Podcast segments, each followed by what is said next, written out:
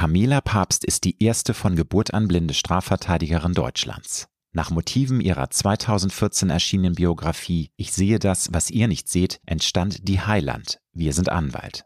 Eine ARD-Serie, die sich schnell zum Quotenhit entwickelt hat. Bis zu 5,6 Millionen Menschen schalten pro Folge ein. Auch in der dritten Staffel, die in diesen Tagen startet, hat Schauspielerin Christina Attenstedt die Hauptrolle der blinden Anwältin Romy Heiland übernommen und wurde für die Vorbereitung unter anderem auch von Pamela Papst gecoacht. Im Herbst-Special von Road to Glory spreche ich mit Pamela und Christina über die Frage, was Sehende von Blinden lernen können und umgekehrt. Darüber, welche Vorteile es zuweilen hat, sein Gegenüber nicht sehen zu können und wofür Menschen mit Handicap in Deutschland bis heute der Alltag seine Tücken bereithält.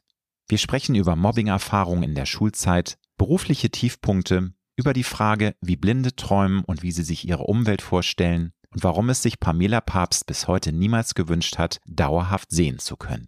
Ich wünsche dir gute und inspirierende Unterhaltung mit Pamela Papst und Christina Attenstedt. Du hörst Road to Glory als Journalist mit 20-jähriger Berufserfahrung hat Alexander Nebel hunderte von Interviews mit nationalen und internationalen Stars geführt. Unter der Überschrift Deine persönliche Erfolgsstory spricht er hier in seinem Podcast mit inspirierenden Prominenten über Erfolg, prägende Wendepunkte und Lebensweisheiten. Gute Unterhaltung mit einer neuen Folge von Road to Glory mit Alexander Nebel. Liebe Pamela, liebe Christina, ich freue mich, dass ich euch heute begrüßen kann zu meinem Podcast und ich bin vor allem froh, dass es noch geklappt hat, weil ich kann kurz erzählen, ich komme aus Hamburg mit dem Auto und das ist der Tag nach dem Sturm. Alle Zugverbindungen wurden abgesagt und ich habe fünf Stunden mit dem Auto von Hamburg hierher gebracht und dachte schon, ich muss das absagen und bin so froh, dass wir uns jetzt gegenüber sitzen. Herzlich willkommen. Hallo. Hallo, vielen Dank für die Einladung. Ja, schön, dass du es geschafft hast. Genau, schön, dass du es Schön, geschafft dass ihr hast. auf mich gewartet habt. Liebe Pamela, das ist natürlich eine perfekte Überleitung. Ich habe mir die erste Folge von Die Heiland, wir sind Anwalt natürlich angesehen und da geht's ja auch um Fahren für Blinde. Es gibt da ja so Workshops. Frage, hast du das schon mal ausprobiert? Hast du dich schon mal an der Steuer gesetzt? Ähm, ja, also ich habe auch schon mehrfach daran teilgenommen und ich persönlich mag das auch extrem gern, sich dann eben auch mal hinter das Lenkrad zu setzen, mal was machen zu dürfen, was man normalerweise ja unter gar keinen Umständen machen darf. Und wenn man ähm, dann auch eben einen entsprechend todesmutigen Fahrlehrer an seiner Seite hat, ist das auch eigentlich überhaupt gar kein Problem. Und das ist dann so, wie es in der Serie zu sehen ist, dann ist dann so eine Autobahnstück oder eine, was, wie ist, wie kann man sich das vorstellen? Da ist ein Stück Straße gesperrt und dann Ähm, unter. Genau, also ich weiß natürlich nicht, also ich habe jetzt die erste Folge noch nicht gesehen und Christina, ja Christina war ja schon mit dabei, sozusagen. Ich kenne ja nur das Buch. Ähm, aber ja, es wird auf jeden Fall immer ein abgesperrtes Gelände genommen, sonst ist das rechtlich auch gar nicht möglich. Wir dürfen ja nicht im normalen Straßenverkehr fahren. Und ähm, dann hat man eben ein Fahrschulfahrzeug, einen Fahrlehrer und ja, der gibt dann die entsprechenden Kommandos. Aber man bremst selber, man Okay. äh, kuppelt selber, also man macht schon alles selber. Man lässt sich jetzt nicht durch die Gegend fahren oder so. Bei uns war das, glaube ich, so ein abgesperrtes, äh, ich meine, es wäre ein Übungsgelände für die Bundeswehr oder für die Polizei gewesen. da wäre ich ja auch gern gefahren, da bin ich ja neidisch. Ja, es war auch echt eine, eine super Strecke. Also man konnte richtig Gas geben. Nicht, wie Ja, schnell ist eine- fährst du denn, wenn du das Spannung. machst? Also ich bin schon 130 gefahren, das war dann aber auch ein abgesperrter Flugplatz, ja. Nein. Aber es ist ja irgendwie und faszinierend. Ich kann mir das überhaupt nicht vorstellen, aber toll. Also Hut ab, was alles heute möglich ist. Das ist ja toll, weil man möchte ja auch sich auch ausprobieren und mal andere Horizonte erobern. Und das ist, Deswegen ich, greifen wir das ja zum Beispiel auch dann für die Serie auf, weil wir auch Genau. ja zeigen wollen, was man alles machen kann, was alles geht. Das soll ja Mhm. nicht nur unterhalten, sondern die Leute sollen ja indirekt auch noch ein bisschen was lernen dabei. Wann habt ihr euch beide denn zum ersten Mal zur Vorbereitung zur Serie? gesehen. Nein, kennengelernt. Natürlich nicht gesehen. Wann habt ihr euch das am ersten Mal kennengelernt? Ähm, und wie ist so die Erinnerung an das erste Treffen? Wie, wie war so die Chemie? Und Ja.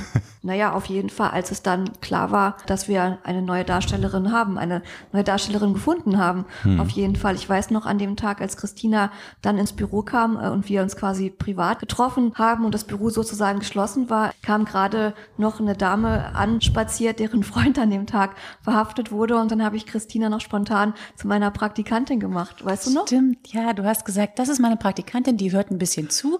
Und, und ich, dachte, um Gottes ich kann ja nicht das kann sagen, das ist meine neue Fernsehdarstellerin. da rennt ja jeder gleich raus. Es wurde gleich spannend. Oh, das war auch richtig spannend. Die waren auch richtig, also Also da war richtig was los. Absolut. Ja, da konnte ich dich gleich in Aktion erleben. Überhaupt war das ein total schönes Treffen, fand ich. Weil, also, Doch, fand ich auch. Äh, Pamela hatte mir gleich angeboten, also ich kriegte äh, mit der Zusage zu der Rolle äh, auch gleich, also nachdem ich dann auch zugesagt hatte, kriegte ich auch gleich Pamelas Telefonnummer, glaube ich, mit der Nachricht, äh, sie freut sich, wenn du dich meldest. Genau. Und das habe ich sofort gemacht, weil es natürlich das naheliegendste ist. Und dann war ich hier, war ein bisschen nervös, aber das war innerhalb von zwei Sekunden, Minuten, würde ich sagen. Ja, Sekunden, vorbei. Sehr gut. Äh, weil das geht gar nicht mit Pamela. Äh, da- Kann ich nur bestätigen. Gleich, genau, das ist doch, ne, man, ist, man kommt hier rein. Kommt und hier rein und fühlt sich sofort wie, als ob man, ich ziehe hier ein. sofort mit offenen Armen Genau, empfangen. genau. Und, äh, ja, ich, wir, wir, wollen, wir wollten ja auch und wir wollen ja auch was zusammen machen. Da empfängt man denjenigen natürlich auch dann erstmal mit offenen Armen und gab ja auch keinen Grund, Christina wieder wegzuschicken. Aber da muss ich kurz für Zuhörerinnen und Hörer, die jetzt nicht die Serie kennen, erklären, dass die Christina, ne, es gucken ja über fünf Millionen jedes Mal, also es schauen schon sehr viele, aber einige auch nicht. Also Christina ist seit der zweiten Staffel mit an Bord, weil eben leider Gottes die Lisa Martinek durch einen tragischen Unfall ums Leben gekommen ist. Das kann man nochmal zur Einordnung sagen. Und dann hast du die Rolle von, also die Hauptrolle übernommen in der Serie.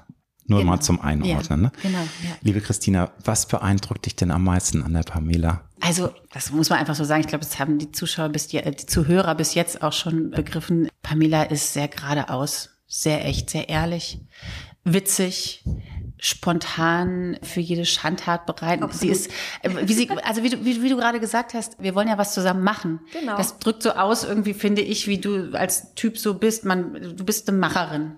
Und das finde ich total beeindruckend und sehr angenehm, ja. Das macht immer Spaß. Wenn wir beide zusammen irgendwas machen, ist immer was los. Ja, und es ist immer lustig. genau. Und es geht auch immer, es geht auch immer total schnell. schnell. Du bist Genau. total schnell. Also auch so, also das, das ist alles was, was ich auch wunderbar für die Figur verwenden konnte, weil ich fand auch von Anfang an, das passte eben auch zu Romy Highland, auch wenn die sich natürlich nicht, die sind nicht identisch, sind schon auch unterschiedliche Figuren. Aber das habe ich alles auch so irgendwie schön von Pamela abnehmen können. Ja, sie ist keine Schnarchnase, ne? Also Nein. nicht von der Firma Schneckenpost, sondern die ist auch eine ganz flinke, ganz drahtige, trotz ihrer Behinderung, aber sie ist auch eine ganz, einfach eine drahtige, schnelle Person, auch irgendwie so, ohne hektisch zu sein dabei. mhm, absolut, ja. Und was beeindruckt dich ganz besonders an Christina oder was findest du an ihr ganz besonders toll? Also ich, ich habe sie einfach ins Herz geschlossen und sie ist eine ganz warmherzige, ganz offene Person, völlig ohne irgendwelche Starallüren oder irgendwas. Also ja, ganz normal mit beiden Beinen auf dem Boden. Also wie Lisa ja im Grunde auch war. Also das, das macht doch sonst keinen Spaß, wenn jemand immer nur so, ach nee, dies nicht und das nicht und jenes nicht und so, dann ist das auch irgendwie kompliziert. Aber nö, einfach ganz unkompliziert. Genauso wie ich auch. Schön.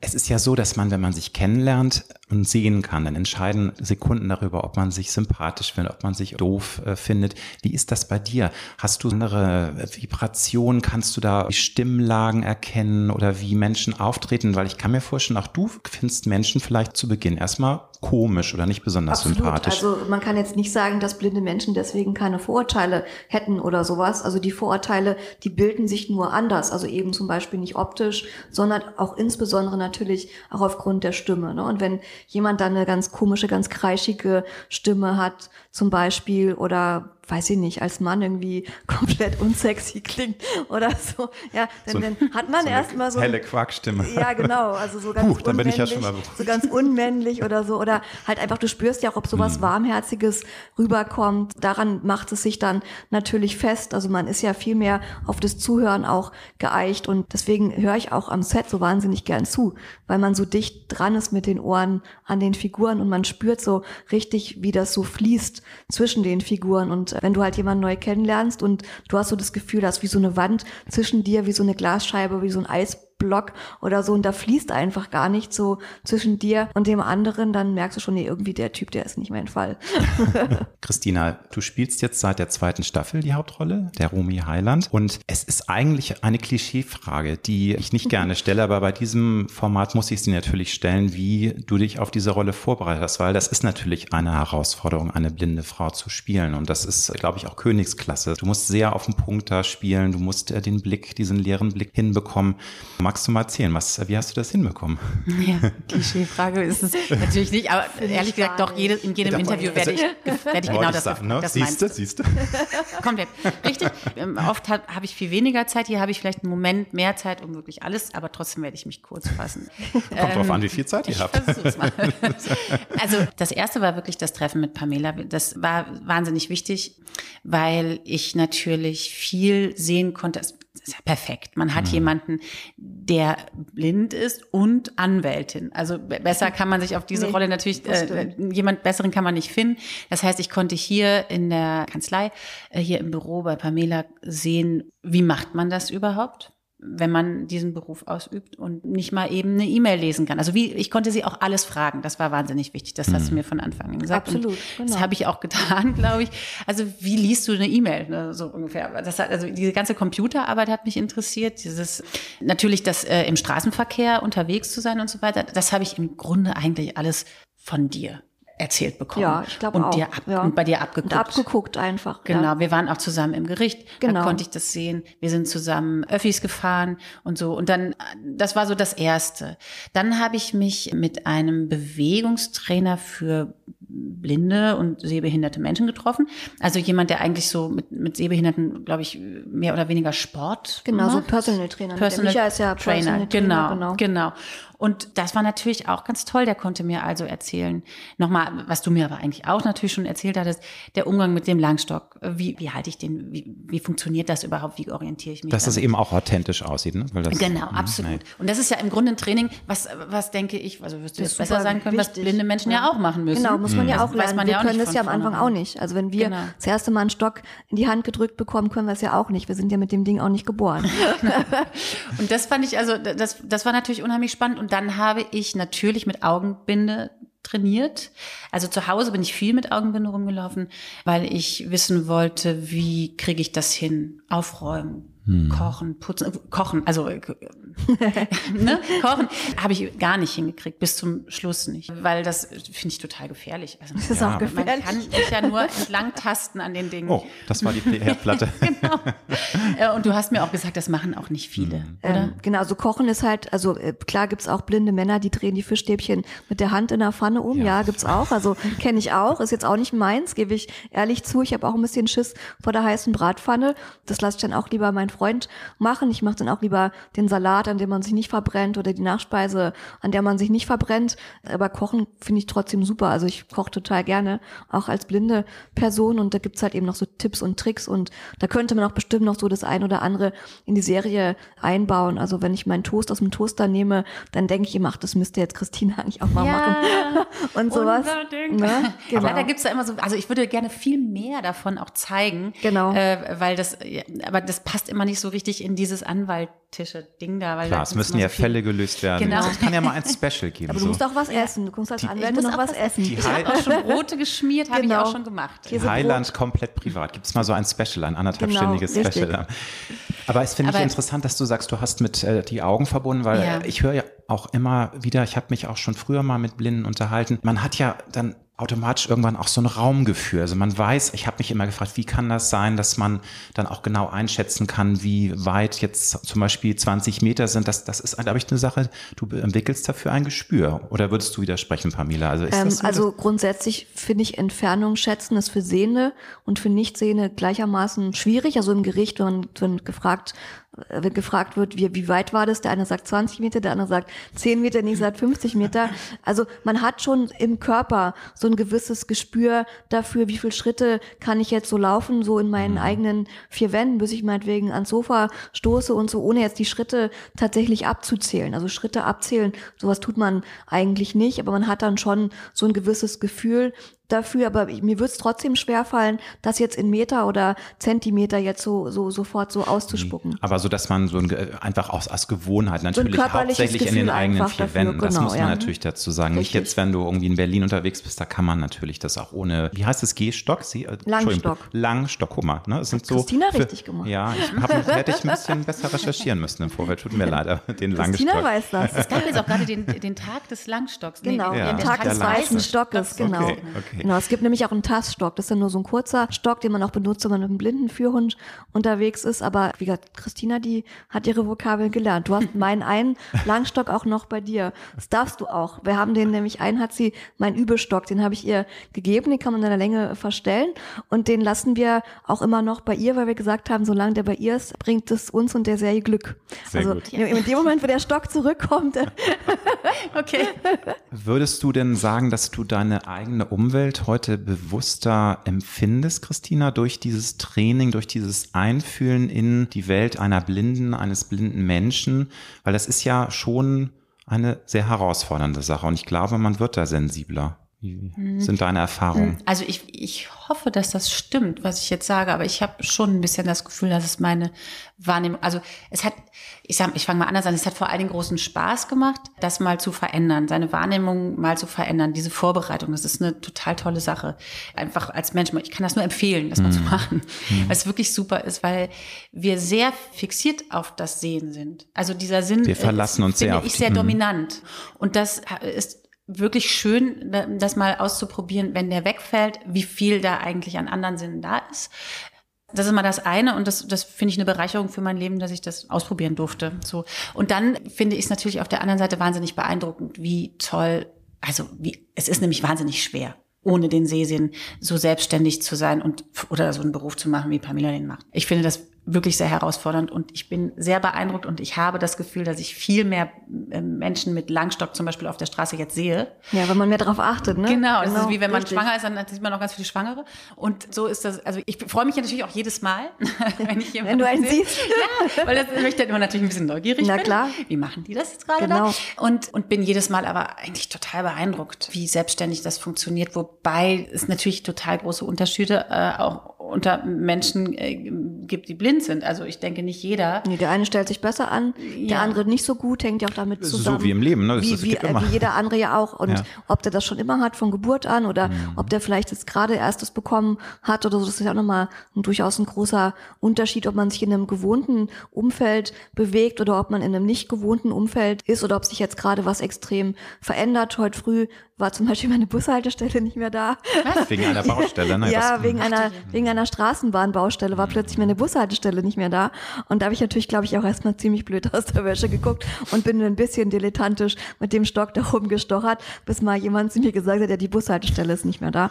Aber das ist, ja, ist halt dann eben so, ja. Ach Wahnsinn, aber das war wirklich dann so, dass... Die ist nicht mehr da. Die ist da jetzt abgebaut und die kommt auch erst wieder ähm, hin, wenn dauern. die Baustelle weg ist, beziehungsweise wahrscheinlich kommt da nie wieder eine Bushaltestelle hin, weil da kommt die Straßenbahn hin. Also mhm. da kommt dann wahrscheinlich genauer gesagt als Juristin eine Straßenbahnhaltestelle hin.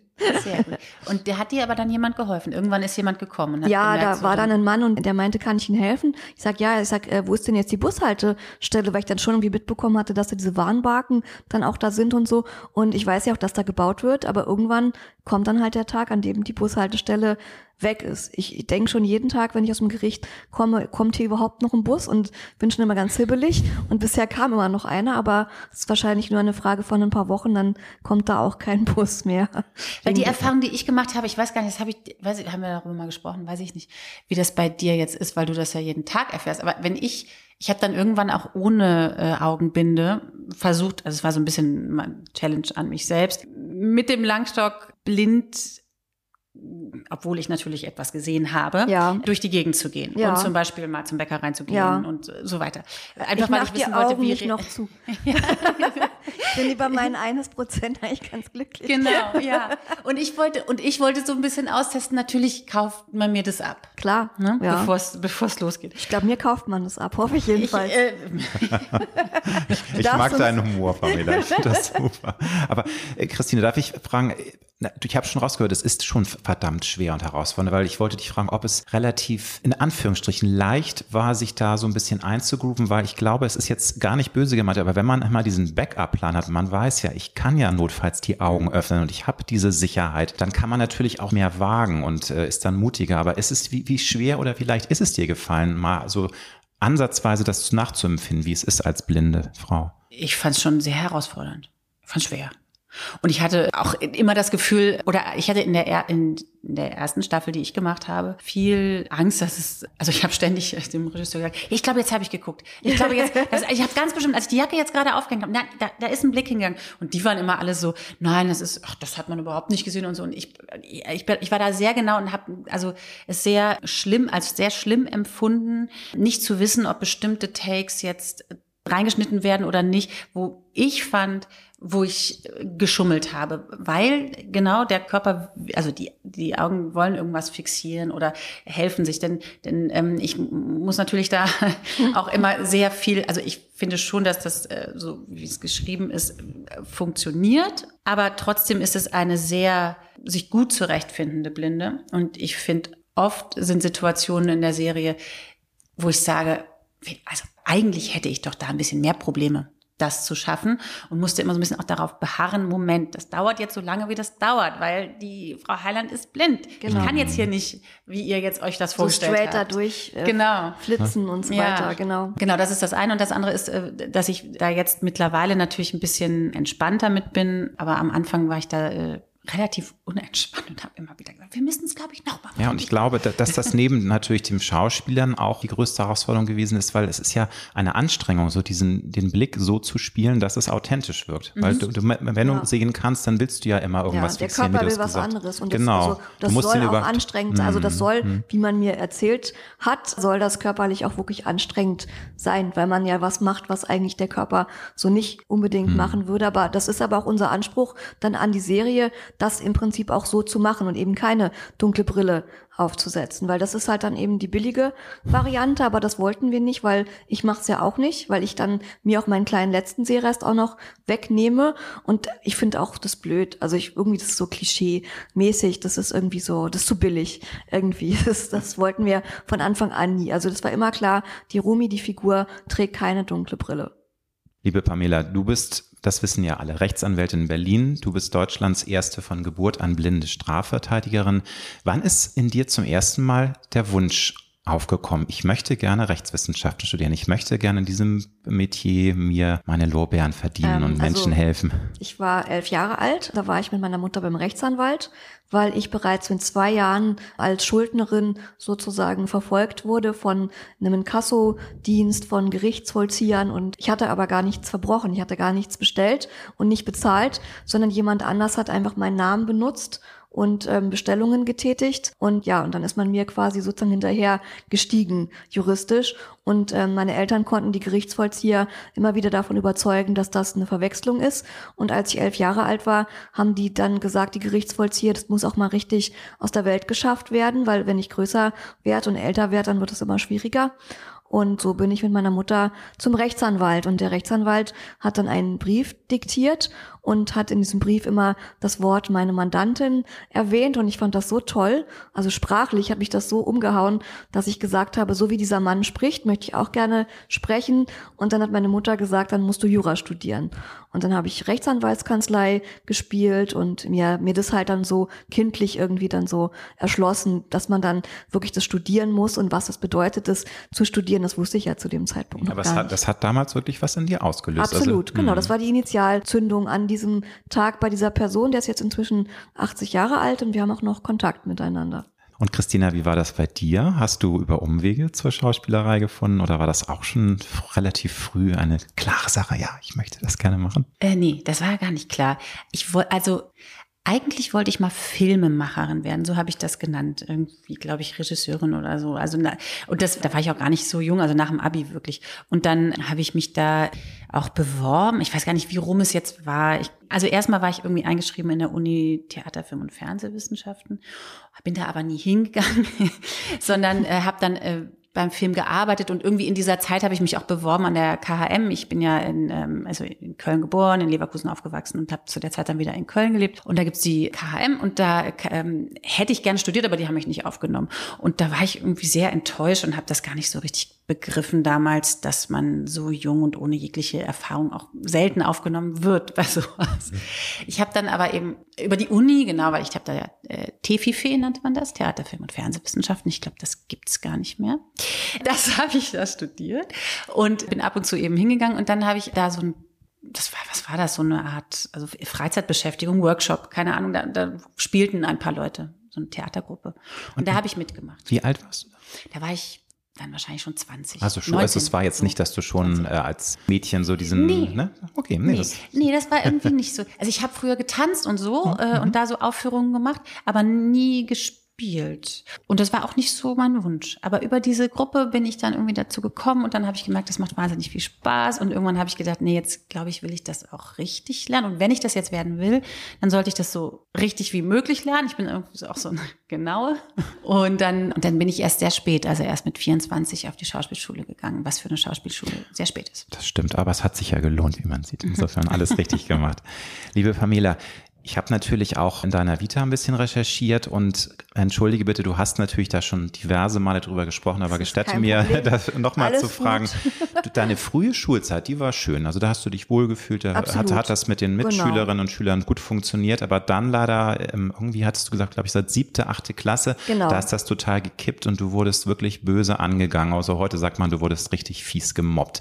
Magst du nochmal erzählen, was damals passiert ähm, ist? Ja, also wie du ja schon auch gesagt hast, meine Grundschulzeit Zeit war eigentlich eine sehr schöne Zeit, auch alles sehr harmonisch. Ich war ja auf einer normalen Schule mit sehenden Kindern, muss man vielleicht dazu sagen, auch Blinde untereinander mobben sich inzwischen, ja, aber ich war ja mit sehenden Kindern auf einer Schule und als ich dann eben in die siebte Klasse gekommen bin, habe ich natürlich komplett neue Klassenkameraden auch bekommen. Ein paar sind aus meiner alten Schule mitgekommen, aber ich habe halt neue Klassenkameraden bekommen und die sind eben nicht mit mir aufgewachsen. Die sind eben nicht mit einem blinden Kind aufgewachsen. Und ich war das einzige blinde Kind in meiner Klasse. Und ja, es war dann halt so, dass die dann in dem Alter eben auch so ihren Standpunkt in der Gruppe gesucht haben. Es gab dann halt Insider und Outsider und plötzlich waren dann meine Anziehsachen nicht die richtigen und ähm, ich sollte Markenklamotten tragen, was ich aber nicht so wirklich eingesehen habe, warum ich das machen soll und dass ich mich mit meinen Eltern gut verstanden habe, das war irgendwie uncool und dann haben sie immer gesagt, ich hätte nur deswegen gute Noten in der Schule, weil ich ja Nachhilfe bekomme. Man muss dazu wissen, die blinden Kinder bei uns auf der Schule haben Zusatzunterricht bekommen bekommen in den naturwissenschaftlichen Fächern, um eben das fehlende Sehen auszugleichen. Da hat man eben dann nochmal die geometrische Zeichnung mit dem Lehrer gemacht oder den chemischen Versuch nochmal gemacht, um zu gucken, ob man vielleicht doch irgendwas sehen kann, wenn man dichter rangeht oder wenn man das Zimmer verdunkelt oder so. Und äh, diese Nachhilfestunden, die ja keine Nachhilfestunden waren, sondern sogenannte Einzelstunden, die sind mir halt auch sehr, sehr angekreidet worden. Und es wurde halt immer gesagt, ich hätte meine Noten gar nicht verdient. Und ja, mir sind Sachen weggenommen worden und bin verunsichert worden, indem man gesagt hat, ja, du isst ja wie ein Schwein. Und dann fällt einem natürlich erst recht mal was von der Gabel, wenn man dann eh schon so unter Beobachtung steht. Das ist einfach dann sehr unschön oder man sitzt halt immer allein in der letzten Reihe oder in der mhm. ersten Reihe oder gibt Stress, wer auf der Klassenfahrt mit einem ins Zimmer geht und sowas alles. Also ja, es ist leider so, dass äh, Kinder, also häufig dann auch Teenager wirklich sehr grausam sein können. Absolut. Ich glaube, da können wir alle ein Lied von singen, aber es ist natürlich für dich dann besonders hart gewesen. Wo hast du die Stärke rausgezogen, daran nicht zu zerbrechen? Weil das ist ja schon eine, finde ich, ganz schlimme Sache, wenn man als Teenager, wenn man eh noch in der Selbstfindungsphase ist und noch nicht so genau weiß, was möchte man eigentlich und man wird zu, zusätzlich verunsichert. Wie hast du das geschafft, dich dadurch nicht unterkriegen zu lassen? Wie hast ähm, du deine Stärke behalten? Ähm, ich hatte, also ich habe eben wirklich super tolle Eltern, also wirklich absolut großartige Eltern, die mir immer sehr den Rücken gestärkt haben und die mir auch in der Situation eben sehr den Rücken gestärkt haben, mit denen ich über alles sprechen konnte. Ich musste also nie den Kummer irgendwie in mich hineinfressen. Ich hatte einen super tollen Schuldirektor, was mir dann auch natürlich wieder negativ auf die Füße gefallen ist, der auch sehr hinter mir gestanden hat, dem ich also auch alles erzählen konnte, was natürlich dann auf der einen Seite wieder petzen war, aber auf der anderen Seite Seite irgendwann ging es auch einfach nicht mehr. Und ich bin ja da groß geworden, da wo ich zur Schule gegangen bin, auch in diesen, in diesen Gebäuden. Da bin ich seit meinem Kindergarten gewesen. Und ich habe mich einfach auch sehr mit diesem Ort verbunden gefühlt. Und ich habe es auch irgendwie nicht eingesehen, warum die mich sozusagen von diesem Ort vertreiben sollen, den ich eigentlich ins Herz geschlossen hatte und der mir auch persönlich viel bedeutet hat. Und dann war es eben so, dass ich zu dem Zeitpunkt ja eben schon auch ein Ziel hatte. Also anders als vielleicht manch anderer. Zu dem Zeitpunkt wusste ich ja schon, ich will Jura machen. Zu dem Zeitpunkt war ich auch schon im Gericht gewesen, hatte mir das im Gericht angeguckt und wollte halt unbedingt auch ins Gericht, auch in dort in dieses konkrete Gericht eben auch, wo ich jetzt arbeite. Und es war halt so, dass ich immer gesagt habe, ich muss das aushalten, ich muss das überstehen, weil da will ich hin, das ist mein Ziel. Und wenn ich jetzt hier hinschmeiße, dann erreiche ich dieses andere Ziel eben nicht. Und dadurch hat mich das eigentlich dann am Leben erhalten. Also mein Gericht, wo ich heute bin, hat mich eigentlich unter anderem da äh, überleben lassen, kann man sagen, ja. Da sieht man auch, wie wichtig es ist, dass man ein, eine Sache hat, an der man sich begeistern kann, die einem wirklich Kraft genau festhalten kann, kann gibt, genau, einfach genau. wo man genau. eine emotionale mhm. Verbindung dazu hat, hat. Mhm. richtig, mhm. genau. Christina, deine Schulzeit? Hm war wow. ja, schön. Ich bin gerade äh, auch ein bisschen bewegt von, was Pamela erzählt. Also nee, das habe ich nicht erlebt. Ich habe auch Hänseleien vielleicht oder also Stress erlebt. Ich finde auch, dass Kinder wirklich grausam sein können. Aber natürlich überhaupt nicht in dem Umfang. Was heißt natürlich überhaupt nicht in dem Umfang, aber nicht in dem mhm. Umfang. Und bin, weiß auch nicht, äh, und ich bin zum Beispiel auch jemand, der in dem Alter überhaupt nicht sowas wusste, wie ich werde ich werde nach der Schule Jura studieren. Also das ist ja echt irre. Äh, ähm, Finde ich, also Hammer. Ja, kann ich total nachvollziehen, wie sich das ausgewirkt hat, so ein fester Wunsch, wie, wie man daraus Kraft zieht und finde das ganz, ganz toll. Pamela, kannst du mir eine ganz besonders schöne und bewegende Erfahrung mit einem Sehenden ähm, erzählen, die du als Blinde gemacht hast? Ich rede jetzt aber nicht von deinem Freundeskreis, nein, nein, ne, sondern, sondern, irgendwie von, dass du sagst, die Menschen können so toll und so nett sein und irgendwas, was dich beeindruckt hat oder wo du sagst, das ähm, war eine ähm, tolle Erfahrung. Also, ich, also grundsätzlich, ähm, also mache ich natürlich tagtäglich eigentlich auch mehr gute als schlechte Erfahrungen, ja. Also was mich eigentlich so auch sehr bewegt hat, muss ich sagen, war halt auch mal ein Mandant, der viele, viele Jahre im Gefängnis gesessen hat. Also ich glaube 14 Jahre hatte er bekommen und zwölf, drei Viertel oder so hatte dann letztendlich gesessen.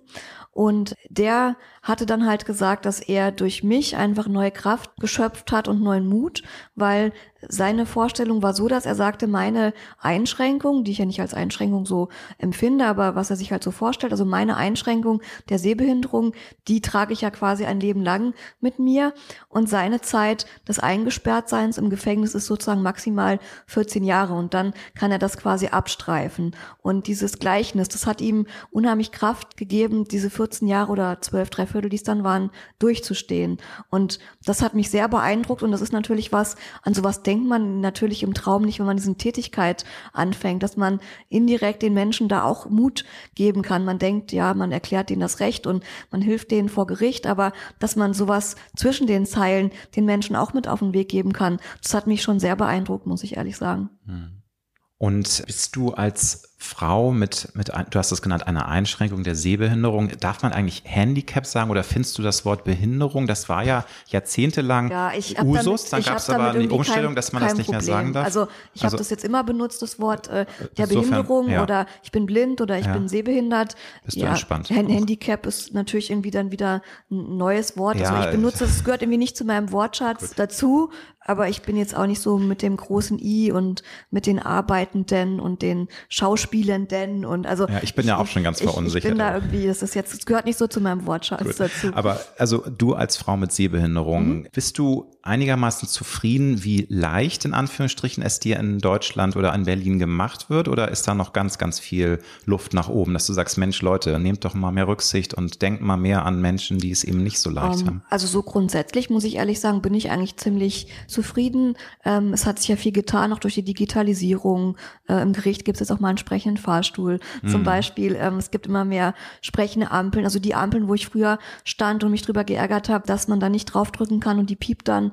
Die sind inzwischen auch alle umgewandelt. Also so grundsätzlich bin ich eigentlich sehr zufrieden. Ähm, was ich als großes Problem ansehe, ist, dass es halt viele technische Geräte gibt, die eben keine Tasten mehr haben, die keine Knöpfe mehr haben. Und das sehe ich halt als großes Problem an, wirklich. Weil was macht man dann, wenn das Gerät nicht mit dir spricht und das Gerät hat keine Knöpfe? Das ist schwer, das stimmt. Das ist schwer.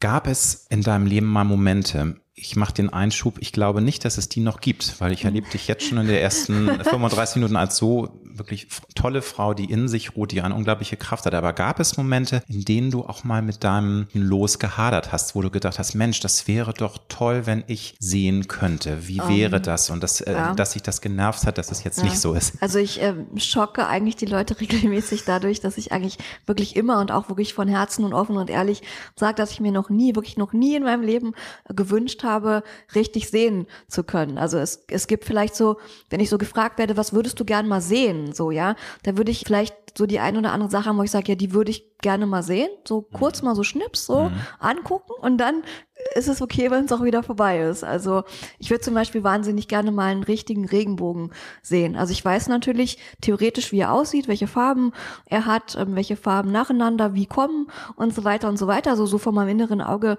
weiß ich, wie ein Regenbogen aussieht, aber den kann man am Himmel zum Beispiel nicht gut genug sehen oder die Sterne am Himmel. Also die kann ich zum Beispiel auch nicht sehen. Natürlich weiß ich auch wieder theoretisch, wie das aussieht und so weiter, aber ähm, da würde ich es vielleicht gerne mal so für so einen Moment so knips und dann ist aber auch wieder gut. Aber da muss ich natürlich nachhaken, weil du sagst, du kannst dir vorstellen, wie ein Regenbogen mhm. aussieht. Du bist ja nun von Geburt an blind, du hast noch eine Sehkraft von einem Prozent. Genau. Wie kann ich mir das vorstellen? Weil wenn du nie gesehen mhm. hast, wie Farben sind, wie die schillern, was es da für Nuancen gibt, wie kann man sich das dann vorstellen? Weil du hast ja gar ja. keine Vergleichsmöglichkeit. Ähm, na, also Farben habe ich halt schon kennengelernt. Also okay. Rot, Grün, Blau, Gelb. Also grundsätzlich habe ich Farben kennengelernt und kann Farben sehen, wenn die Lichtverhältnisse gut sind. Also wenn die Sonne scheint mhm. zum Beispiel oder so. Es ist halt extrem situationsabhängig. Aber so kann man die Farben natürlich abspeichern und dann lernt man eben auswendig, dass der Regenbogen von Gelb über Orange, über Rot über Lila und so weiter. Also man lernt es halt so auswendig. Aber ich glaube, Lila ist aus. also jedenfalls, also man weiß dann schon auch, in welche Abfolge Farben dann so hingehören und so und ja. Hm. In der Vorbereitung zum Interview, da ploppen natürlich auch bei mir so die Fragen auf, was wäre, wenn, und da an dich äh, die Frage, Christina, das Universum möge das bitte verhüten, aber wenn jetzt wirklich ein Worst Case eintritt und du erblindest durch einen Unfall, durch einen schlimmen Schicksalsschlag, glaubst du, dass bist, hast auch keine Kristallkur. Glaubst du, dass vielleicht die Arbeit an dieser Serie und die Vorbereitung dir dann vielleicht ein bisschen das erleichtern würde, dich mit dem Los dann und dem Schicksal abzufinden? Weil ich glaube schon, es ist nochmal eine andere Nummer, wenn du jahrelang als Sehende gelebt hast und dann erblindest, als wenn du es nicht anders kennst. Ich glaube Absolut. schon, dass das ein großer Unterschied Absolut. ist. Glaube ich auch, ja, glaube ich auch. Und ich glaube auch nicht, dass ich dadurch, dass ich jetzt diese Rolle gespielt habe oder Pamela kennengelernt habe oder so, da jetzt äh, sagen wir, ja, das ist kein Problem. Das nee, so ist, es auch, so ist es auch nicht gemeint, nee, so um Gottes Willen. Nicht gemeint. Aber du hast schon recht, ein kleines bisschen hat mir die Erfahrung, so eine Rolle für mich zu entdecken, damit zu beschäftigen, mich damit auseinanderzusetzen, hat mir so ein kleines bisschen den Schrecken genommen. Den Schrecken genommen. Ja, oder die, oder die ja. Augen geöffnet, haha. ähm, Im Sinne von, es ist natürlich möglich mit einer Einschränkung, also wenn, wenn etwas nicht mehr so funktionieren sollte, wie es jetzt im Moment funktioniert, damit umzugehen. Und ich habe auch mhm. schon mal drüber nachgedacht, was passieren würde, wenn ich, habe mir irgendwie vorgestellt, im Alter könnte es gut sein, dass ich weniger und weniger und weniger sehe. Dann meldest du dann dich bei mir. Wär, dann würde ich ge genau das machen, Pamela. Genau ja, das habe ich mir vorgestellt. Ja. Dann würde ich dich anrufen und sagen, okay, jetzt brauche ich deine Hilfe, ja. es geht los bei und mir. Ich würde dich an die Hand nehmen und sagen, alles kein Thema, komm, wir machen genau. das. Ja. Wenn man jetzt eine Frau wie Pamela sieht und die ein so ein tolles Leben führt, die was aus sich gemacht hat, die äh, vor Lebenshunger und also ich finde, du hast eine wahnsinnig tolle Ausstrahlung, bist einfach sehr, sehr inspirierend in der Art, auch wie du dein Leben wirklich am Schopf gepackt hast. Aber siehst du das, Christina, dann manchmal auch so, dass man mal ein bisschen weniger jammer, also jammern sollte, weil ich ertappe mich auch, dass man ja häufig mal so, ah, ist alles so doof. Und ich habe natürlich auch heute im Auto auf der Fahrt nach Berlin immer geflucht. Warum hat das Schicksal so böse mit mir gemeint? Das Universum hasst mich und so, wo ich dann sage, hey, es ist alles gut und immer einsortieren und immer ein bisschen ins Verhältnis packen. Hat das auch vielleicht das in dir ausgelöst, dass du jetzt auch sagst, einfach mal Piano und nicht so viel sich über Dinge aufregen, die gar nicht so schlimm also sind? Also durch die Phase bin ich schon wieder durch. Ich, das war so, als ich sie kennengelernt habe. Und jetzt habe ich mir aber erlaubt, wieder faul zu sein wie vorher. Ich bin eher ein fauler Mensch.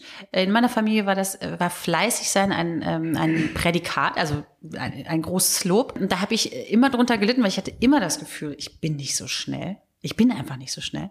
Ich brauche irgendwie mehr Zeit für die Dinge. Und Pamela und meine Figur, Romy Heiland, sind sehr schnelle und sehr fleißige Menschen, die viel schaffen am Tag äh, und irgendwie überall gleichzeitig mit ihren Gedanken sein können und immer schon einen Schritt vorausdenken und so weiter. Ich persönlich bin nicht so und ich genehmige mir das auch. Es ist okay. Wobei, das ist ein Punkt mit dem Fleiß. Ich meinte jetzt aber auch äh, so dieses, dass wir alle ja, wo wir im Grunde kein schweres Los zu, ähm, also man muss es immer sehen, man kann nie in die Menschen reingucken. Es gibt auch Menschen, die haben ein schweres Los und man sieht es ihnen nicht an, weil sie halt sehr viel Kummer haben, weil sie Depressionen haben. Aber ja.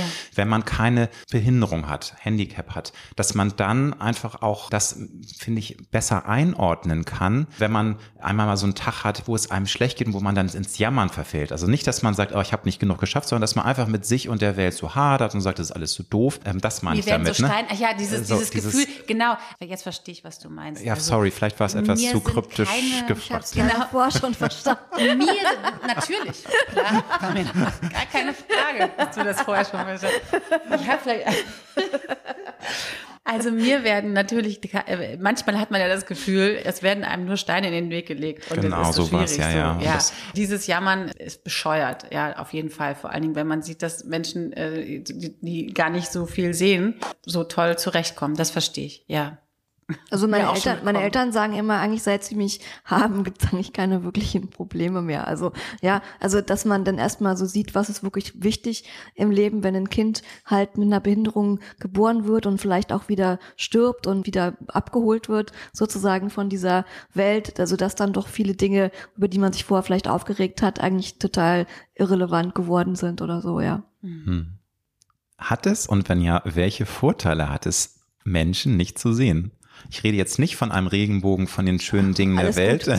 Ich glaube, das hast du auch schon mal gesagt, dass du es gar nicht so sch schlimm findest. Ähm, absolut, ich finde es überhaupt nicht schlimm. Also ehrlich nicht. Also mich, also das du jetzt nicht abwerten, aber mich interessiert gerade gar nicht, wie du aussiehst, welche Haarfarbe du hast, ob du überhaupt Haare auf dem Kopf hast, ob du Christina, so ein paar sind noch da. Oder, ne? oder sowas. Also ähm, ja, es ist einfach für die Einordnung der Person nicht so wichtig in dem Moment. Und wenn man die Person nicht sieht, dann fokussiert man sich halt mehr auf die Stimme und ist halt auch dichter dran an der Person, lässt sich natürlich auch nicht so ablenken von den Dingen, die so, so drumherum sind, muss natürlich auch einige schlimme Sachen nicht sehen. Also meine Angestellten, die finden es immer, für mich immer super, dass ich zum Beispiel diese fürchterlichen Kinderpornobilder dann nicht sehen mhm. muss, die dann zum Teil in den Akten sind, wo ich auch selber froh bin, die dann eben wirklich auch nicht zu sehen oder wenn Sachen vielleicht baufällig sind, die man eigentlich als noch heil so in Erinnerung hat, dann, dann ist das vielleicht auch so ein bisschen so eine, so eine Vertuschung. Also klar, wie hat einige Sachen, die sieht man dann eben nicht und das wäre jetzt erstmal so das, was mir so spontan dazu eigentlich einfallen würde. Mhm. Ich habe jetzt, da muss ich dich jetzt um Vergebung bitten, liebe Christina, so ein paar Fragen zum Thema, wie das Leben ist als Blinde. Also, dass du jetzt ja. mal einen Moment nicht, dass du denkst, ja, frag mich gar nichts mehr, Nein, du kommst. Gott, Wunderbar. Ich, Wunderbar. ich höre gespannt Wenn, wenn du findest, es ist anders aufgrund deiner Rolle, kannst du natürlich sagen, das stimmt ja gar nicht, was die da erzählen. Genau, du kannst auch gerne immer reingrätschen. Aber Wann hast du eigentlich das erste Mal festgestellt, dass du nicht sehen kannst? Irgendwann macht's ja Klick. Also das, das mhm. merkst du ja nicht sofort. Ja, ich, ich, weiß das eigentlich so genau gar nicht, muss ich ehrlich sagen, weil ich habe ja irgendwie auch Farben mitgekriegt und grobe Umrisse mitgekriegt. Also wenn es jetzt komplett schwarz um mich gewesen wäre, könnte man diesen Punkt vielleicht eher einordnen, aber wann ich irgendwie mitgekriegt habe, jemand anders sieht was und das sehe ich nicht, da kann ich mich eigentlich gar nicht mehr daran erinnern, weil ich es irgendwie nie als Problem wahrgenommen habe, dass jemand was sieht, was ich da nicht sehe in dem Moment. Also ich glaube, deswegen ist mir das gar nicht so in Erinnerung, ehrlich gesagt. Mhm. Nun hast du gesagt, du kannst Farben äh, äh, sehen. Das finde ich ja auch eine sehr spannende Geschichte. Das, das ist, ähm, war mir gar nicht klar. Das ist ja, das hilft ja auch schon mal Absolut. sehr, um Dinge einzuordnen. So für die Einordnung. Genau. Richtig, genau. Aber kannst du auch schemenhaft Formen erkennen, weil sonst äh, wäre die Frage, genau. wie siehst du die Welt? Genau, wie ist also, deine Vorstellung genau, der Welt? Also es kommt halt auch immer sehr auf die Situation an. Also jetzt hier zum Beispiel, wo wir jetzt hier sitzen, ähm, ist ein heller, helle Tischplatte vor uns und wir haben halt mega Licht von oben und dadurch kann man halt zum Beispiel auch die Rundung der Tischplatte kann man halt äh, sehen, weil das halt ganz, ganz hell und zeichnet sich halt gegen den dunklen Boden eben ab. Und wenn man jetzt dann ein durchsichtiges Glas draufstellt, sehe ich zum Beispiel gar nicht. Aber wenn wir jetzt zum Beispiel irgendeine schwarze Scheibe oder dunkle Scheibe drauflegen, die sich halt gut von dem Weißen abzeichnet und eben das Licht einfach so hell lassen, wie wir es jetzt haben, dann sehe ich wahrscheinlich eben auch diese runde Scheibe. Ähm, wenn es jetzt aber meinetwegen ein Sechseck wäre oder ein Achteck wäre, könnte ich es wahrscheinlich nicht, also von der Scheibe unterscheiden. Also es wäre dann zu grob. Also man muss sich halt vorstellen, es ist halt doch alles sehr grob. Ja. Mhm. Ein Bus ist ein Bus, ein Linienbus, ein Doppeldecker sind zwei parallele gelbe Linien sozusagen für mich auf der Straße. Aber zum Beispiel jetzt äh, bist du auch mal ähm, auf Reisen gewesen, mhm. hast du, äh, weil du bist ja eine sehr wissbegierige, neu, neugierige, Person, untriebige genau. junge Frau. Also das ist dann auch für dich eine Herzensangelegenheit, wirklich auch mal Orte zu besuchen, die dich interessieren, wo du was drüber gelesen hast, Absolut. wo dir Menschen drüber erzählt haben. Absolut, genau. Hast du, hast du da ein Beispiel, also ähm, eine, eine Stadttour oder wo, wo fährst du mal hin? Also, also wenn ich halt unterwegs bin, dann versuche ich natürlich Sachen vor Ort auch anzufassen, Gebäude, Fassaden anzufassen oder in der Kirche irgendwas anzufassen, die, die Gerüche, wie ist der Straßenbelag unter den Füßen. Also im Grunde ist es so ein, so ein Gesamtkunstwerk oder Gesamtkonzept. Wie gesagt, in Hamburg bin ich auch sehr gern, wenn man da am Alster Pavillon ist, da sind dann die Möwen, die da kreischen. Das ist zum Beispiel was, was, was man ja auch so mitnimmt als in, sehr individuell, wenn man jetzt irgendwo im Norden unterwegs ist, das Möwenkreischen, was es jetzt ja hier nicht so gibt, als Beispiel oder Rauschen von Wellen oder so. Also eigentlich so alle Eindrücke, die man so einfangen kann. Auch optisch, wenn ich vor einer Kirche stehe, sehe ich vielleicht irgendwie einen hohen Turm oder so, einfach nur wie so ein Strich, der halt nach oben geht, der sich vom Himmel vielleicht irgendwie abzeichnet oder so oder zwei Türme nebeneinander. Also sowas bleibt dann auch in Erinnerung. Aber bist du schon mal zum Beispiel in London gewesen oder? Ähm, also in London bin ich leider noch also nicht. Also irgendeine ich, große Stadt. Würde ich sehr gern, ja. aber ich bin halt hauptsächlich so in Deutschland dann ja. unterwegs, also deutsche Großstädte. Mhm. Da bin ich eigentlich schon sehr viel so auf der Landkarte unterwegs gewesen. Amsterdam bin ich mal gewesen, aber so im Straßburg bin ich mal gewesen, aber so grundsätzlich eigentlich mehr so in Deutschland. Und es ist Fakt, dass man als Nichtsehende natürlich die anderen Sinne viel mehr geschärft hat. Äh, du Richtig. kannst viel besser fühlen, hören, tasten. Also die anderen Sinne sind wirklich geschärft. Würdest du absolut, das bestätigen? Absolut, ja. Sonst könnte man auch die Blindenschrift zum Beispiel gar nicht mit den Fingern lesen. Das würde gar nicht funktionieren. Mhm. Oh ja, das, äh, also Hast ich merke da keinen Unterschied zwischen zwischen deiner Reibe in der Küche und deinem Buch.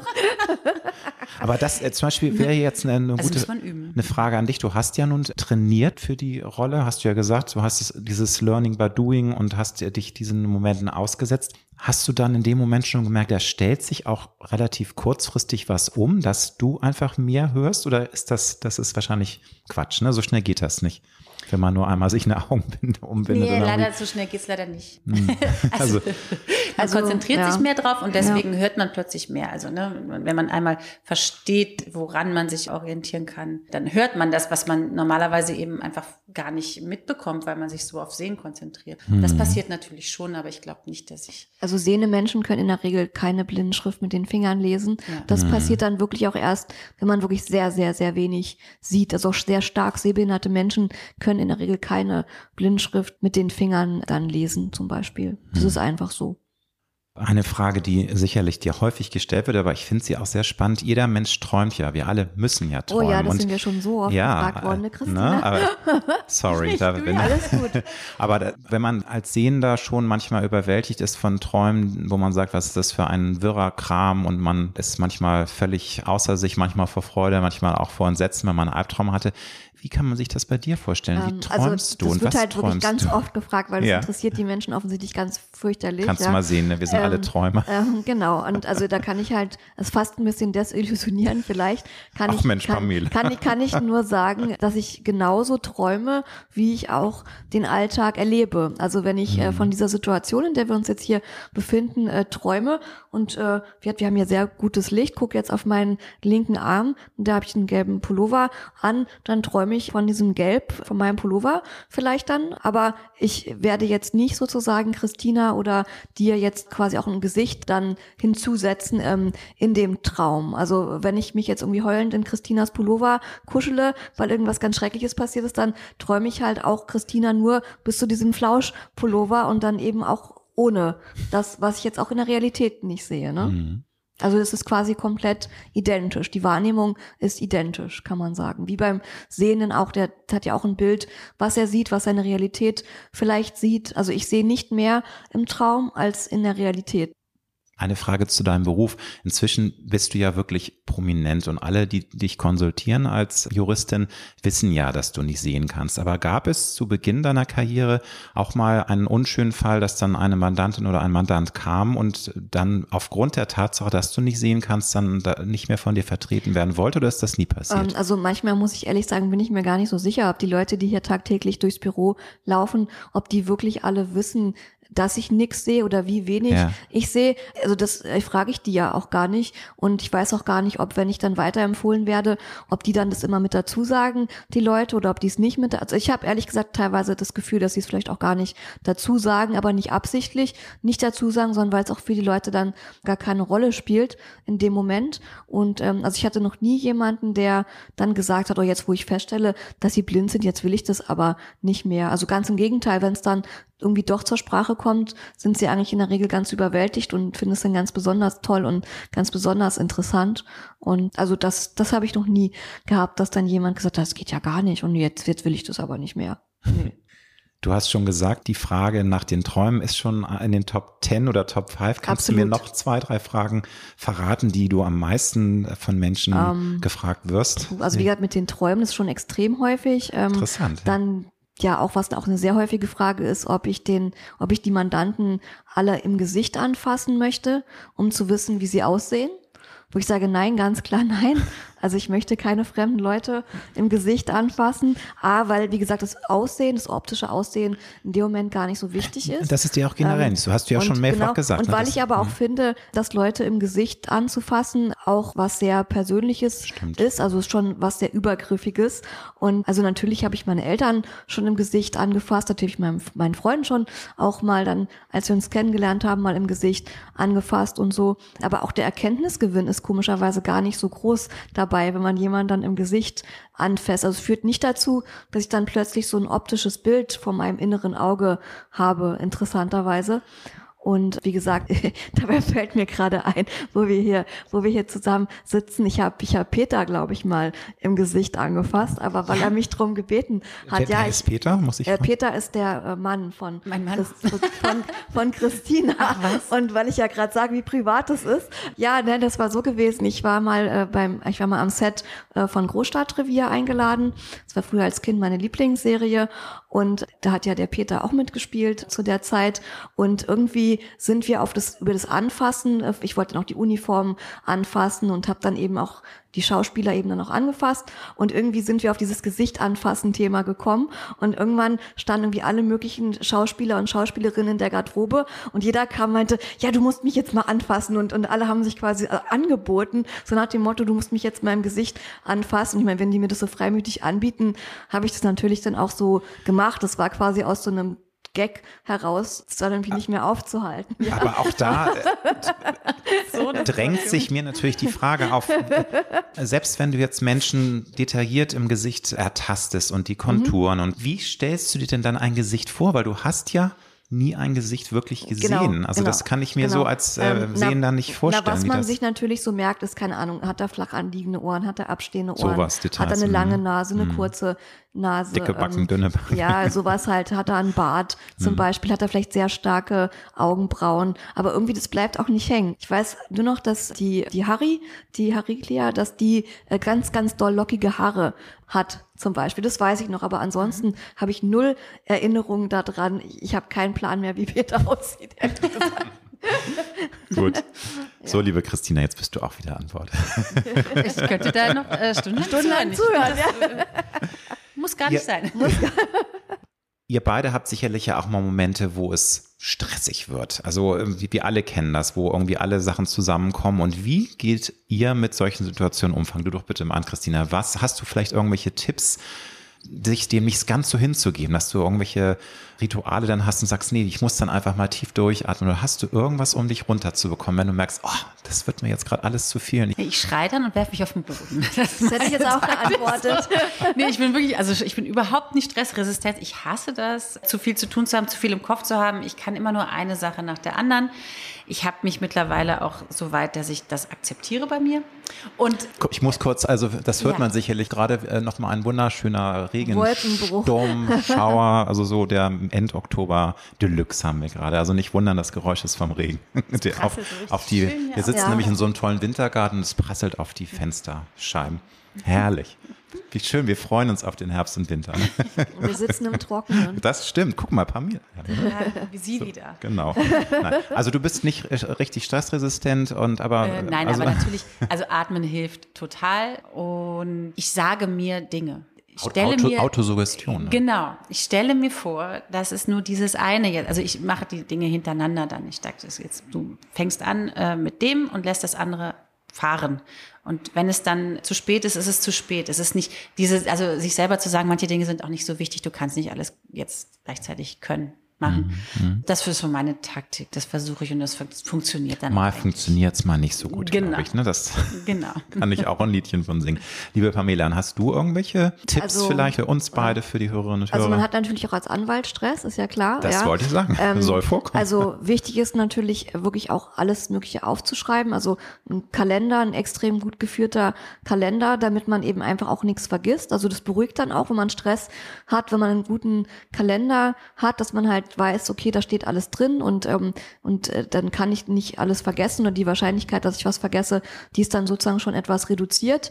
Wenn dann Sachen wirklich auf einmal kommen und alle zusammenkommen, dass man dann sagt, okay, ähm, ich komme jetzt eine Stunde zu spät, weil der Zug hat jetzt einfach Verspätung, ich kann es jetzt auch nicht mehr ändern, also ich muss mich jetzt mit der Situation abfinden, dass man einfach sagt, okay, das ist jetzt so, wie es ist. Ja, und dass man versucht eben genug Zeit einzuplanen. Also dass man versucht, sich selber, wenn man Stress hat, dadurch den Stress ein bisschen rauszunehmen, dass man vielleicht noch eine halbe Stunde früher losgeht, zum Beispiel, weil wenn ich dann unterwegs ähm, Stress habe und ich laufe dann vielleicht noch vor lauter Stress irgendwo dagegen, gegen irgendeine Säule oder oder stolper oh oder das ja, das ja, kann natürlich ähm, also das ist dann richtig blöd. Also dann ist der Tag richtig versaut und dann ist alles noch viel schlimmer. Und deswegen versuche ich halt wenn ich Stress habe irgendwie zu gucken ob ich da irgendwo noch ein bisschen was rausnehmen kann damit es einfach ein bisschen angenehmer wird. Gab es in deinem Leben einen entscheidenden Wendepunkt? Wir alle haben ja im Leben Phasen oder auch mal Augenblicke, wo wir sagen, das ist jetzt sehr essentiell und das prägt uns sehr, das bringt uns in die richtige Richtung. Du hast ja nun erzählt, du hast schon ziemlich früh gewusst, was du beruflich machen willst. Aber hast du, wenn du zurückblickst, einen Punkt, wo du sagst, ja, das ist für mich sehr, sehr wichtig gewesen. Das hat mein Leben so in die Bahnen geführt, äh, dass ich jetzt dieses Leben führen kann, was ich heute führe? Mm, also Tja, ich meine, gut, meine Selbstständigkeit beruht ja darauf, äh, dass halt mein ursprünglicher Traum, im öffentlichen Dienst äh, zu arbeiten, eben sich zerschlagen hat, was natürlich eigentlich so emotional eigentlich erstmal so die größte Niederlage meines Lebens war. Also wo ich wirklich auch sehr geweint habe und wenn ich darauf angesprochen wurde, auch in früheren Interviews auch auch sehr geweint habe, auch in dem Moment immer noch, weil es mich sehr berührt hat, wo ich wirklich so das Gefühl hatte, meine ganze Arbeit, meine ganze Mühe, mein Studium, meine Examina, das hat sich alles nicht ausgezahlt. Also so habe ich es damals empfunden. Aber jetzt inzwischen bin ich zu 100 Prozent darüber weg. Da muss ich jetzt mich leider nochmal outen, hätte ich auch besser recherchieren müssen. Magst du das nochmal erklären? Also du, dein großer Traum war im öffentlichen Dienst ähm, zu arbeiten. Genau. Als was? Also ähm, weil na, ich, ich, dachte, wollte, du bist doch, ja. du bist doch jetzt bei Gericht, auch du bist ja Strafverteidigerin, genau, aber genau. was wolltest du ursprünglich Nein, machen? ich wollte ursprünglich Richterin werden. Ich ah. wollte ursprünglich Strafrichterin werden. Okay. Das geht halt aus rechtlichen Gründen nicht. Und ähm, dann wäre ich halt auch gern Staatsanwältin geworden, um halt einfach auch in diesem Gericht zu arbeiten, wo ich jetzt arbeite. Dieses Gericht, dieser Ort ist quasi so die kleinste, der kleinste gemeinsame Nenner, die kleinste Schnittmenge, sozusagen für den Wohlfühlfaktor. Ja, also dahin muss ich und woanders hin will ich halt nicht. Also ein anderes Bundesland oder so wäre jetzt nicht für mich in Betracht gekommen. Aber wo dann eben klar war, du wirst halt nicht du wirst halt kein Zimmer in diesem Gebäude haben, sozusagen, ja. Okay. Ähm, mhm. hatte ich halt erstmal so das Gefühl, als ob so alles zusammenbricht, alles zusammenfällt. Und jetzt inzwischen, ich bin ja sowieso jeden Tag da. Also das, das hat mir ja gar keiner weggenommen in dem Sinn. Und ich habe viel mehr Freiheiten als Rechtsanwältin. Ich kann in der Welt rumreisen. Das könnte ich ja gar nicht, wenn ich da fest angestellt wäre, sozusagen, beim, beim Staat. Und man denkt ja auch, wenn man jung ist, naja, dann habe ich halt geregeltes Einkommen, dann ist man quasi abgesichert. Also so diese ganzen Dinge, ne, diese, die man dann auch da so im Kopf hat. Und das war dann schon auch so ein ganz entscheidender Punkt hm. in meinem Leben, muss Und ich sagen. warum äh, ist dieser Traumzerplatz, warum durftest du das? Also was ist denn die Ähm, Jurist, äh, warum, also- was also sind die gibt, Gründe für ähm, dieses? Es gibt in der Strafprozessordnung halt einen Paragraph und da steht halt drin, das Gericht schöpft das Urteil aus dem Inbegriff der Hauptverhandlung und zu diesem Wort Inbegriff zählt die Rechtsprechung halt eben auch das Sehen, sodass eben blinden Ah, Menschen okay. Strafrichter sein versagt wird. Aber ich wollte ja immer Strafrecht machen, so Zivilrecht, so, es hat mich ja nie so wirklich so doll interessiert. Ich wollte ja immer mit den Bösewichtern Wobei das äh, sage ich jetzt als Naivling und nicht äh, der Materie so äh, mächtig, dass Justitia hat ja auch eine Bindung und ist Richtig. blind. Und warum darf man da nicht als blinde Ja. Richterin sein? das ist ja ein totaler die, Quatsch. Hm. Ja, weil die Leute halt, die 1923 diese Rechtsprechung mal in die Welt gesetzt haben, sich einfach nicht vorstellen konnten, was blinde Menschen Hm. leisten können. 1923 hat man einen Blinden einem Schlafenden gleichgesetzt, was natürlich völliger Quatsch ist, aber damals wussten es die Menschen halt eben auch nicht besser. Ne? Aber dann ist doch höchste Zeit für eine Reform, oder nicht? Also Ähm, ja, aber es gibt halt nicht so viele Menschen, die es betrifft, in dem Sinne, die, also es gibt nicht so viele, die da, die jetzt da hinterher sind. Also wenn sie jetzt draußen jemand fragen würden, dann würden sie sagen, wieso, wieso müssten denn blinde Menschen Strafrichter werden? Das geht doch gar nicht.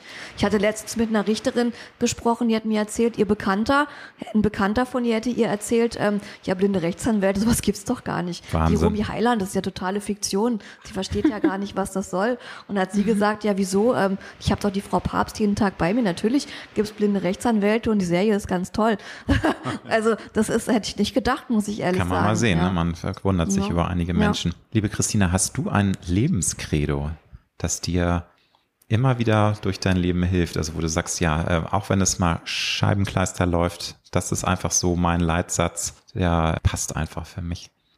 Also das zu sagen ist ja eigentlich schon das Gegenteil von dem, was es ist. Äh, denn, Jetzt äh, bin ich gespannt. Also Über bestimmte es- Dinge spricht man nicht.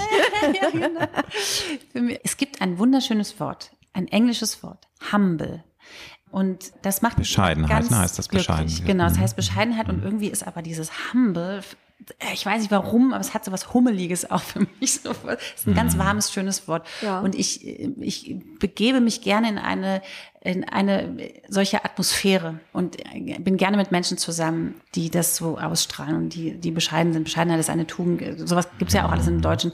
Was ich damit sagen will, ist, das Leben hat was für mich mit, mit Respekt vor anderen Menschen, vor Tieren, vor der Umwelt, vor dem eigenen Leben, vor den eigenen Gefühlen, vor der eigenen Gesundheit zu tun. Also alle diese Dinge sind wunderschön und eigentlich ein Wunder. Alles das ist so ein Wunder. Und in so einer Welt bewege ich mich gern. Und immer wenn ich das vergesse, weil also der Alltag kommt, Klar. und du hast es ja vorhin auch schon angesprochen, und Stress kommt und, und, und Dinge, die man erreichen will und muss und, und Termine, die es zu einzuhalten gilt oder so, dann man, vergisst man das manchmal und da kann man aber immerhin wieder zurückkommen und dann, dann bin ich wieder bei mir, wieder glücklich und dankbar und äh, Schön. ja, so. Demut finde ich, einige finden, finden das Wort doof. Ich finde das eigentlich schön, weil äh, es ist ja toll, wenn du auch mit einer Demut auf dein Leben guckst und auch einfach dich nicht selbst zu wichtig nimmst. Natürlich müssen wir uns hin und wieder auch mal richtig nehmen. Das ist auch menschlich, finde ich. Ne? Ja, man soll ja man sich darf ja auch mal stolz sein auf das, genau, was ne? man Also- gemacht hat oder geleistet hat. Genau. Ich finde immer Leute Ja, ja. doof, die sagen, ja, ich bin nix, ich kann ist Und das Quatsch, stimmt dann in Wahrheit Mhm. gar nicht. Also klar, man soll sich nicht hinstellen und sagen, ich bin die Beste und die Tollste und keiner kann mir das Wasser reichen. Aber mal zu sagen, ich bin eigentlich ganz zufrieden Mhm. damit oder stolz, was ich so auf die Beine gestellt habe, das finde ich ist total legitim. Ja. Sonst kann man sich ja gar nicht mehr im Spiegel anschauen. Stimmt. Pamela, hast du denn auch ein Lebenskredo? Also ich habe immer gesagt, was mich nicht umbringt, macht mich stark Hm. und nichts ist unmöglich und äh, alles kann man erreichen, wenn man nur will. Ja, da bist du ja das beste Beispiel für. Ne? Also, insofern. Finale Frage. Wir alle wollen ja gerne glücklich werden. Das ist ja das, der Urantrieb. Wir möchten gerne, dass es uns gut geht, dass es uns, dass es der Welt gut geht, den Menschen, die an uns rumleben.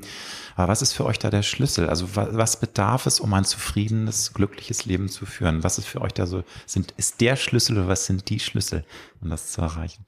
Also ich würde sagen, man muss mit sich selber auch erstmal im Reinen sein. Also man muss sich selber einfach auch mögen und nicht sagen, ja, ich bin hässlich oder mein Körper gefällt mir nicht oder ich kann nichts, ich bin klein. Also man muss selber grundsätzlich mit sich im Reinen sein, finde ich, damit man überhaupt die Gabe hat, Glück zu empfinden oder Glück auch sich selber zu schaffen. Also wenn man weiß, was einem gut gefällt, dann kann man ja auch daran arbeiten, dass man eben mit Menschen zusammen ist, die, die einem einfach gut tun, wo man spürt, ähm, die, die schließt man ins Herz, dass man Tiere an seiner Seite hat, die man lieb hat. Unsere Katze zum Beispiel, wie ich meine, meiner Katze schmusen kann. Die habe ich noch gar nicht gesehen. Wo ist die? Die hat sich versteckt. Die ist jetzt drüben bei meinen Eltern, weil okay. es jetzt auch so nass draußen ist. Ja, ja, das ist ähm, dass man einfach Orte besucht, die einen emotional irgendwie äh, berühren. Also ich finde eine emotionale Verbindung zu den Dingen, die einem persönlich wichtig sind, die machen einen glücklich und die Menschen, die nicht in der Lage sind, eine emotionale Verbindung irgendwie aufzubauen zu Dingen oder zu Menschen, die können auch nicht glücklich sein. Mhm. Ja, also auch das Wort Empathie, glaube ich. Ne? Empathie, Weil Empathie genau. ist ja auch ein Schlüssel, dass man sich öffnet und dass man genau. sich in andere Menschen hineinversetzt. Richtig, mhm. dass man überhaupt neugierig ist auf andere Menschen, dass man ja. sich nicht abschottet gegenüber von anderen und sagt, das interessiert mich alles mhm. nicht. Christine. Mhm.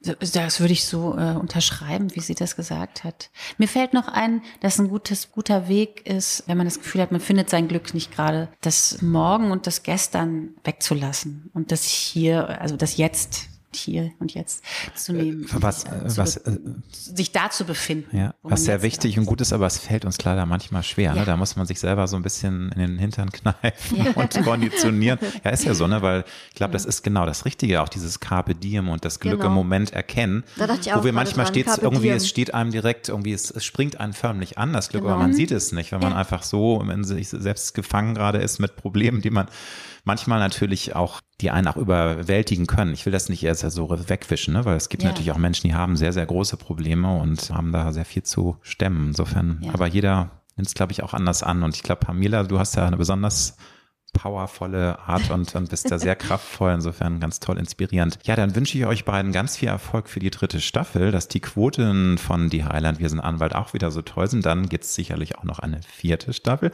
Könnt ihr denn verraten, ist das schon so ein bisschen in der Schublade oder wird das immer noch von der ARD so ein bisschen, naja, erstmal die Quoten und dann schauen wir mal oder ist das schon was, kann man da schon was verraten? Dass ja, es hängt ja leider immer von der Quote ab. Also, tatsächlich jedes also Mal. Ne, jedes Mal. Also jedes Mal mhm. zittern wir wieder wegen der Quote und gucken dann am nächsten Tag aufs Handy. Und ähm, natürlich, also ich glaube, ich spreche jetzt für alle, dass alle sich eine vierte wünschen. Wäre auch irgendwie komisch, wenn nicht. Und natürlich gibt's auch so mal so Überlegungen, so Gedankenspiele, was könnte man denn da so machen in der vierten was, was wäre dann da so denkbar so? Das ist ja, es muss ja auch irgendwie in gewisser Weise irgendwie ein Konzept geben. Wenn es dann soweit ist, kann man ja nicht sagen, oh Gott, jetzt wissen wir gar nicht, was machen wir denn jetzt überhaupt? Gut, ja? die Drehbuchautorinnen und Autoren, aber, die werden ähm, sicherlich Aber es liegen äh, jetzt nicht Ideen schon irgendwie lauter Bücher ja. da, nee, da rum oder so. Also, also ich drücke ganz fest die Daumen. Ähm, ich habe es sehr genossen, mit euch zu sprechen. Vielen Dank, dass ihr mir eure Zeit geschenkt habt und alles Gute für die Zukunft. Vielen Dank für die tolle Einladung. Dankeschön.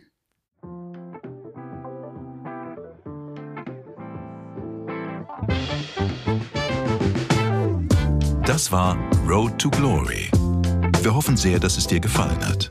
Wenn du auch zukünftig keine Folge verpassen möchtest, dann abonniere jetzt diesen Podcast. Wir freuen uns, wenn du ihn weiterempfiehlst und auf Apple Podcast bewertest. Du hast Anregungen oder Vorschläge für zukünftige Gäste? Dann schreibe bitte an mail at alexander-nebe.com. Bis nächste Woche.